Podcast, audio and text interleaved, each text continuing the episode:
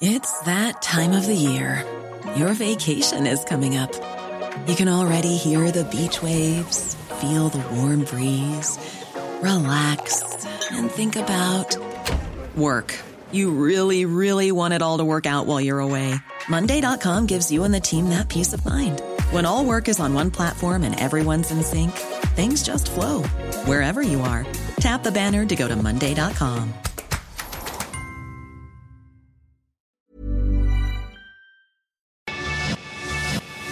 Te lo cuento, te lo cuento. Tu dosis diaria de noticias. Hola, soy Pau Mendieta y aquí te va tu dosis diaria de noticias. ¿Te lo cuenta? Te lo cuento. ¿Abrazos, no balazos? Según el nuevo reporte de homicidios, nunca en la historia de México se había registrado tanta violencia como en la primera mitad del 2020. Ayer el secretario ejecutivo del Sistema Nacional de Seguridad Pública presentó los datos sobre feminicidios y homicidios en la primera mitad de este año, y la cosa está preocupante porque nunca se habían registrado tantos asesinatos como en este periodo. ¿La cifra dura? En lo que va del año han sido asesinadas 17.982 personas, lo que representa casi 100 homicidios al día. Esta cifra rompió el récord que tenía la primera mitad del 2019, cuando hubo 17.653 homicidios. Lo peor es que van seis años consecutivos en los que las cifras siguen subiendo como la espuma. Para que te des una idea de qué tanto ha aumentado la violencia, en la primera mitad del 2015 solo se contabilizaban 8.818 asesinatos. Los estados en situación más grave, Baja California, Estado de México, Jalisco, Guanajuato, Michoacán y Chihuahua, pues ahí han sucedido más de la mitad de todos los homicidios del país. Además, 11 entidades han tenido un aumento de homicidios respecto al año anterior uno de tantos crímenes. Ayer empezó el juicio contra el exdictador de Sudán, Omar al-Bashir, por el golpe de Estado que dio hace 30 años. Ya te habíamos contado que el exdictador de Sudán, Omar al-Bashir, fue derrocado en abril del año pasado. Desde entonces está detenido en su país por lavado de dinero y corrupción, pero ayer empezó un juicio por otros asuntitos. ¿Cuáles?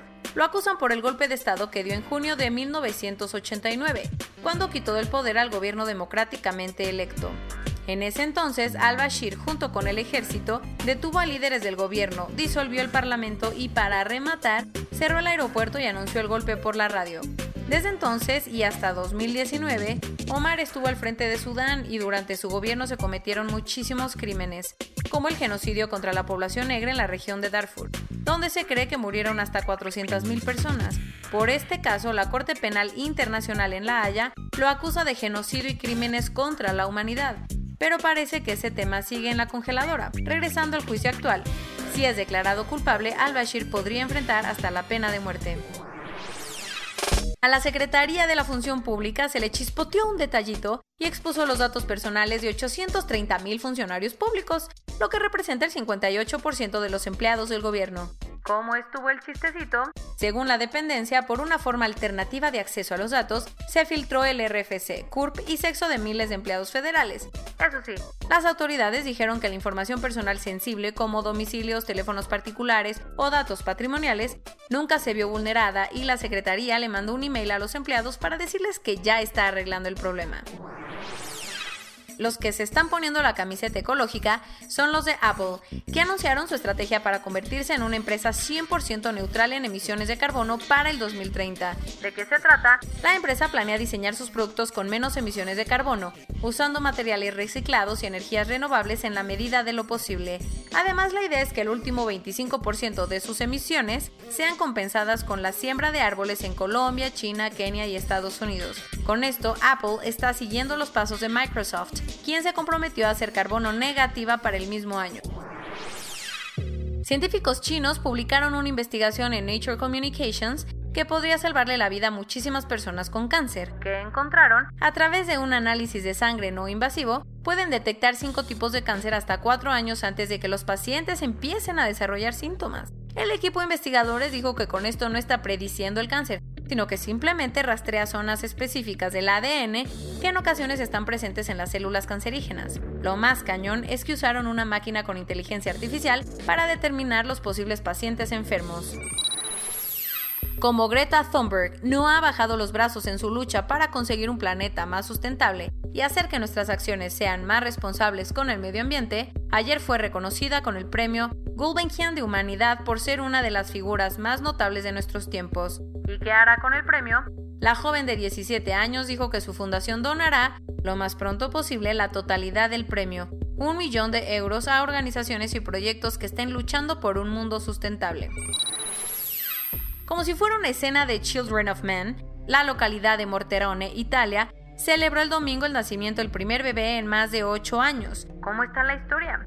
Dennis nació en el Hospital Manzoni y, como dicta la tradición italiana, sus padres pusieron un moño azul afuera de su casa para anunciar la llegada de un nuevo bebé, algo que el pueblo no veía desde el 2012. Con el nuevo integrante, la población de Morterone asciende a 29 personas y todos están celebrando porque con 420.170 nacimientos en 2019, Italia enfrentó la cifra más baja de nacimientos desde 1861. Corona News Global. En el mundo. A nivel global ya hay más de 14.845.000 casos y hasta ayer en la noche al menos 613.000 personas habían muerto. Y en México, 356.255 personas se han enfermado de COVID-19 y desafortunadamente 40.400 han muerto.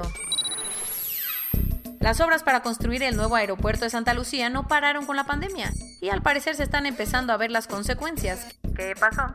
Según la Sedena, hay seis militares y tres obreros contagiados.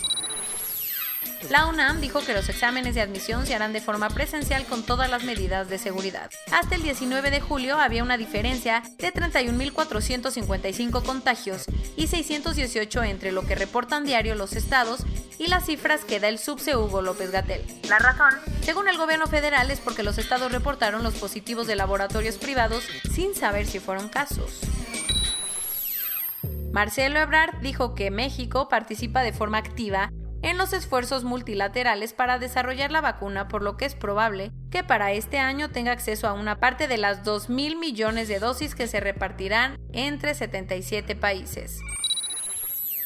Después de un largo estira y afloja, los líderes de la Unión Europea acordaron crear un fondo de 750 mil millones de euros para recuperarse de la pandemia.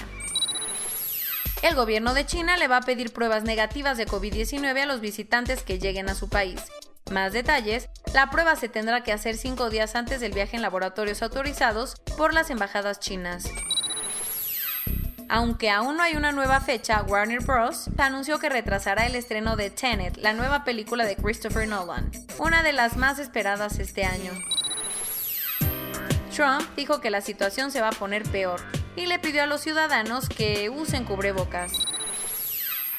Y esto es todo por hoy. Nos vemos mañana con tu nueva dosis de noticias. Pau Mendieta se despide.